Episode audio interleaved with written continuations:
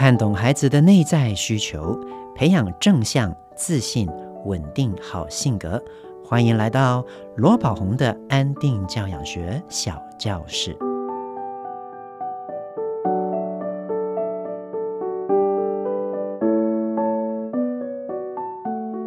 亲爱的朋友，你好，我是罗宝红，欢迎来到罗宝红的安定教养学小教室。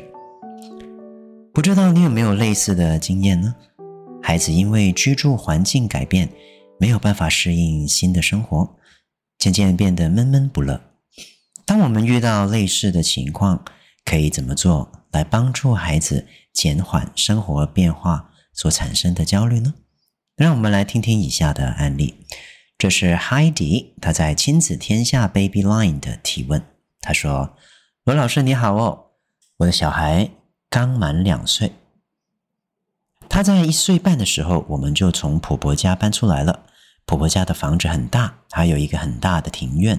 那我们现在居住的空间呢，是比较小的，而且是在大楼内。嗯，听起来应该就是公寓了。月末搬出来四个月之后，有一天在阅读抱抱的绘本，我发现小孩突然莫名的哭了。以前他很爱这本书，总是会请我一直阅读给他听。他在新家听完之后，默默的流泪，不是嚎啕大哭。他发现我看到他哭的时候，却自己转移注意力，例如拿其他的玩具给我，请我陪他玩其他的东西，然后默默的终止哭泣。我猜想，他可能是很想念婆家，所以偶尔带他回去。但每次要离开的时候，他总是会鼻子微微的变成紫色。那可能就是啜泣，想哭吧，也不愿意说拜拜。车子离开后，他就静静地看着窗户，不发一语。我觉得非常的不舍。当初我们离开的时候是晚上啊，不确定是不是这个因素，或者是这个年纪发展的关系，让他非常害怕黑夜。所以我们跟他说，晚上会有月亮阿姨和星星姐姐保护他的哦。我还发现啊。所有和晚安相关的绘本，他看完之后都会哭泣，以及他对交通工具，例如火车、捷运、轻轨、飞机，也都很敏感。我也特别注意到，带他去看飞机的起降，他也默默地哭了，不确定是不是害怕离别呢？还有啊。每当我带他去公园，他看到年长者带着幼儿回家，他也会心情不好，或是默默哭泣。请问我该如何引导他呢？请问我该怎么做才能提升他的安全感，减少他的焦虑啊？罗老师，看得出来哦，Heidi 是一位非常 充满感情的妈妈。那。他有说到，孩子呢，对很多东西都比较敏感，对火车啦、捷运啦、轻轨啦、晚上啦、看到老人家啦、去公园要离开啦，哦，这些都很敏感。那从这个来信，我反而感觉到 Heidi 对于孩子的情绪很敏感啊。那记得，首先我们要去帮助孩子之前，必须要先帮助自己。一定要记住安定教养学的重要首要关键，就是遇到教养困扰时，记得先回应自己的内在。到底在事件发生的时候，我们的内心安顿吗？如果不安顿，我们有担心吗？有焦虑吗？会难过吗？有不舍吗？会害怕吗？啊，这些都很可能是在事发当下，我们心里面升起却又未被我们觉察的情绪。而当我们没有先回应自己内心的情绪，我们无意识的把这些情绪压下去。急着想要找问题解决的方法的时候，我们的内心不安顿，很可能这个情绪就会累积的越来越多，最后让我们感觉到越来越不舒服，以至于让我们没有办法可以再用一个安定、平常心来看待我们的孩子了。海蒂说，她的孩子现在两岁，在一岁半的时候从婆家搬出来。大概过了四个月之后，有一天跟他在阅读抱抱的绘本的时候，发现孩子莫名的哭。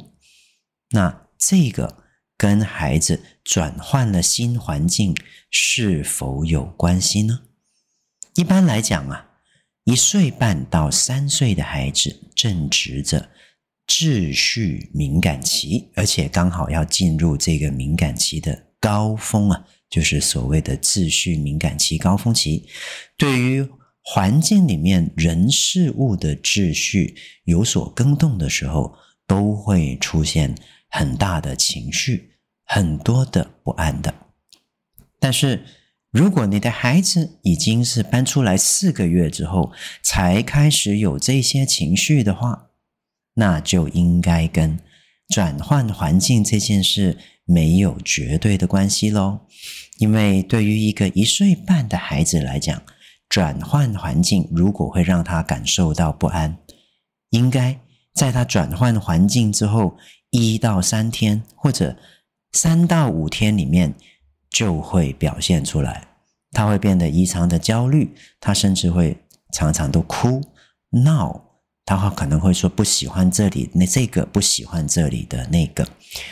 比如说，我的孩子大概在两岁两个月的时候，啊，他有一次暑假跟我一起去丹佛，因为我要去那边工作，所以我就带着他的妈妈以及我的孩子一起去。他去到那边之后，每天都说：“呃，不喜欢丹佛，呃，想要回家。”然后吃饭的时候，呃，不喜欢这里的饭，想要吃阿婆的饭啊。阿婆就是他的他的外婆的意思。然后买蛋糕给他吃啊，呃，不喜欢这里的蛋糕，呃，想要想要回家吃自己家的蛋糕，有没有？就很多很多的。很多很多的不喜欢，然后他从去到那边开始，第二天、第三天了，就说：“呃，要回家，呃，要回家了。”然后看到天上的飞机飞过啊，然后他就说：“呃，飞机要载我回家了，呃，要回家了。”然后每天都这样子，那这个就是转换环境出现的不安。那到多久我的孩子才比较稳定下来呢？大概过了一个半月、两个月之后，我们开始发现他不会再每天说着要回家了，要不喜欢这个、不喜欢那个了。有一天呢、啊，我们又买蛋糕给他吃，然后他吃一吃，他就说：“嗯，美国的蛋糕也很好吃。”呀，所以转换新环境会让一个孩子不安，通常会在转换环境之后。最多一个礼拜之内，我们会发现孩子有这样的征兆，而这样的一个转换环境产生秩序感混乱的情绪，通常会在一个月到两个月里面，好，开始慢慢的减缓，并且适应环境。虽然三岁以下的孩子很容易有情绪，但是他们的适应能力也是很强的。所以针对这一点，大人如果能够用安定的。情绪来去看待孩子的哭闹，我们就会成为孩子啊，支持他适应环境最强而有力的后盾了。所以，大人越安稳呢，我们越能够帮助孩子度过各种有情绪的事件。这个妈妈的孩子已经搬出来四个月之后，如果才有这样的问题，那就可能是跟。转换环境无关了。那妈妈有讲到的一些现象，就是她以前很爱看一本书，最近开始看这本书的时候，听着听着会默默的流泪。然后当她发现妈妈看到她在哭泣的时候，会自己转移注意力，例如就拿其他的玩具给她，请妈妈陪她玩，然后默默的终止哭泣。又或者是有时候回到。婆婆家离开的时候，哦，会不发一语，让妈妈很不舍。我们要了解啊，一个孩子大概到了两岁左右，差不多一岁十个月到两岁，换句话说，就是妈妈你的孩子现在的年纪，大概在一岁十个月到两岁的时候啊，孩子会开始发展情绪。换句话说，就是他会开始对自己的情绪更有意识的去觉察、去体验。所以以前有一些不会哭的事情，他可能开始会哭了。那到了两岁、两岁半哦，又过了半年，他以前不会哭的事情，不但只会哭，而且还会哭得很大声。这个就是孩子在两岁到三岁半开始在发展情绪的时候，必须经过的发展过程。所以在我看来，以前孩子听这本书不会哭，现在会哭。然后当你发现他哭的时候，哎，或许你关注他了，他可能觉得，哎。他也不知道自己为什么会有这个情绪，因为他才刚开始在认识他，他就会转移这个注意力，然后拿玩具给你，让你陪他玩，这个是有可能的。又或者是我们看到他离开婆婆家的时候，不愿意说拜拜，坐在车里回家的时候，静静的看着窗户，不发一语。妈妈，你觉得不舍没有问题，但你可以用一些方法来去帮助孩子的。比如说，你可以用语言说出他现前的感受或者是想法啊，这个是很重要的一句话。再说一次哦，当孩子有情绪的时候，我们可以尝试用语言说出孩子现前的情绪或想法。例如，在这个情境里面，我们就可以说：“宝贝，是不是离开了婆婆家，你有点难过啊？”你是不是想念婆婆？你是不是因为离开了婆婆家了，看不到她了，所以有点伤心，有点难过？是不是舍不得婆婆啊？是不是因为我们要走了，你会有点失望呢？在说出孩子的感受跟想法的时候，要记住一个原则，就是感受要多一些。节奏要慢一些，停顿要多一些。我再说一次哦，这三个观点，当我们尝试要跟孩子连接，或者是表达我们对他的关爱、好奇他发生什么事的时候，感受要多一些，节奏要慢一些，停顿要多一些。由此啊，透过这样的。对话方式，我们的节奏，我们的缓慢，我们的关爱，以及我们的停顿，能够帮助孩子去把焦点回到自己身上，觉察自己发生了什么事。如果他是感到伤心，有点难过，透过你这样子跟他对话，这样子询问，他可能就会了解，哦，这个就是难过。哦，这个是因为我舍不得奶奶，舍不得奶奶，是不是因为你很爱奶奶，很爱婆婆，觉得婆婆对你很好？她心里面听到这些话，就会觉得，对，我很想念婆婆，因为婆婆对我很好。我们就能够帮助孩子透过这些言语发展他的智能。借由我们说出他的感受以及想法，间接的帮助他学习，在以后遇到类似的情况的时候，能够怎么表达自己。那妈妈也说到，晚上的时候啊，孩子会怕黑夜，那这个是不是跟安全感有关？是不是跟孩子年纪发展的关系有关？如果你的孩子是两岁的话，通常两岁的孩子对黑夜都会怕怕的啊，所以这个也未必是因为搬出来的因素。那再来看到交通工具，譬如火车、捷运、轻轨、飞机，都会很敏感。看到飞机起降，他就会默默的哭。妈妈说不确定他是不是害怕离别啊，我也不知道他是不是害怕离别，但是你可以。用关爱跟好奇的语句来去询问他，比如说：“宝贝，我看到你哭了耶，是不是因为飞机离开了？你会有点伤心？”然后如果他哭着说点点头，你就说：“哦，你对离别会感到有点伤心是吗？”那点点头。如果他听得懂，你可以尝试跟他说：“那谁离开你？”曾经让你伤心过啊？你可以问他是谁曾经离开让你伤心呢？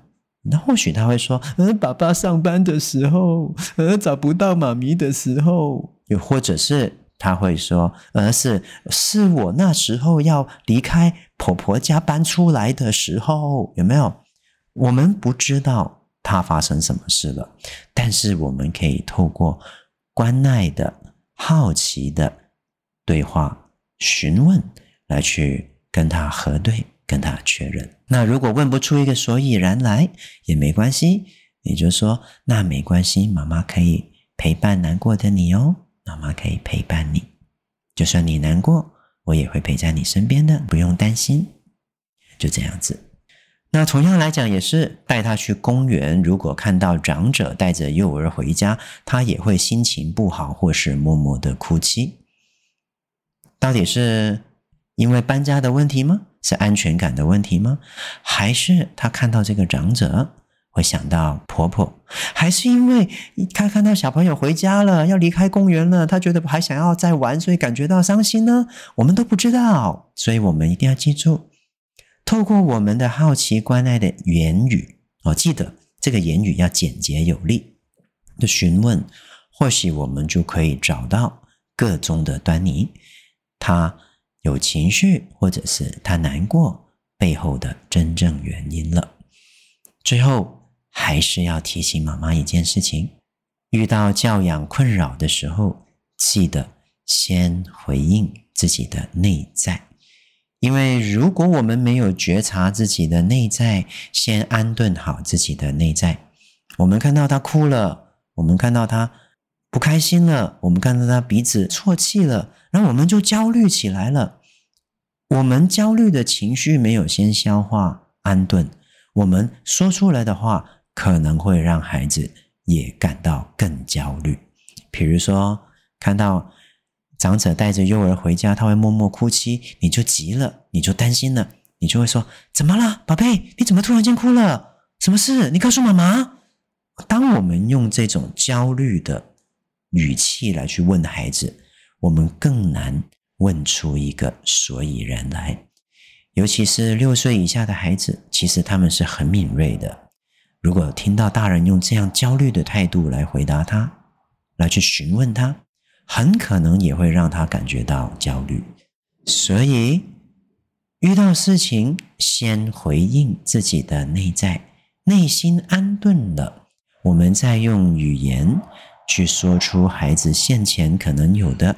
感受、想法，那当我们了解他是为什么而有情绪，我们就可以告诉他：有这个情绪没有关系，妈妈会陪伴你，让你一起去陪伴这个情绪。从小就让他知道，哦，唯有跟情绪同在，唯有去面对情绪，我们才有办法去释放这个情绪。现在这个年代，绝大部分人遇到情绪都是去逃避它、压抑它、打岔它、不理它的。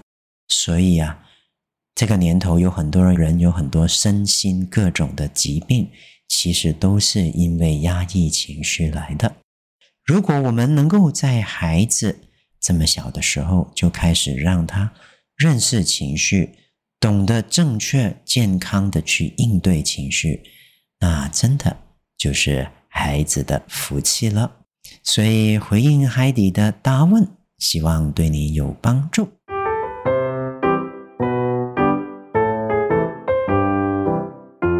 一句英语小单元，今天的一句英语，让我们来说说在家里常见的家具的英文名称哟。比如说，在客厅，我们最常坐的是什么地方？沙发，对不对？那沙发的英文是什么呢？是 sofa 啊，它是四个英文字母拼在一起的，s o f a，sofa。那这个部分要注意哦，各位，在英文里面哈，一个字如果有两个音节或以上，它有所谓的重音节跟轻音节。那记住这个口诀，轻音节的母音都念呃，OK。轻音节的母音都念呃，所以沙发它第一个音节是 so，第二个音节是 f，千万不要念 sofa 啊，有没有？啊，很多很多学英文的啊，台湾台湾同学他们都会 sofa，为什么呢？因为国语叫沙发，它是从英文翻译过来的，但是我们可以念得更有水准一点，sofa。sofa，那客厅还有什么东西啊？比如说还有吃饭的桌子。那我们先说哈，没有抽屉的桌子啊，啊，比如说是吃饭的那种饭桌，叫做 table，两个音节 table。那吃饭的桌子叫做餐桌，餐桌叫做 dining table，dining。Table，dining 的意思就是吃饭的，就是吃东西的意思哈，或者是进食的意思。Dining table，那椅子的英文是什么呢？椅子有一个统称，都叫做 chair 啊。注意它的发音哦，它前面有一个 ch 啊，ch 的发音是 ch，所以是 chair，chair。所以，我们可以运用这些单字来说出一些简单的句子，比如说，这是一个沙发，This is a sofa。This is a sofa。这是一个餐桌，This is a dining table。This is a dining table。这是一张椅子，This is the chair。This is a chair。又或者是，让我们坐在沙发吧。Let's sit on the sofa。Let's sit on the sofa。 又或者是我们去餐桌吧？怎么说呢？Let's go to the dining table。Let's go to the dining table。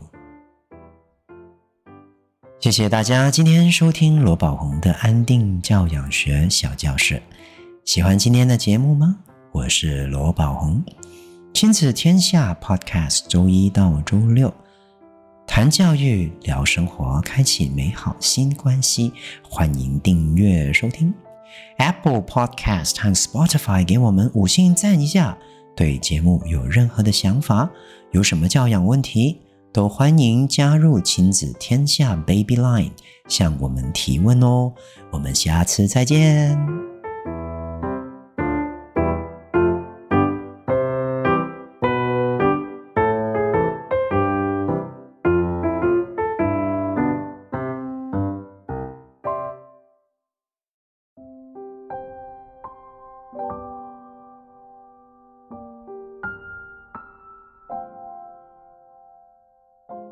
你是否会觉得孩子不骂就不乖，骂了又怕孩子受伤害呢？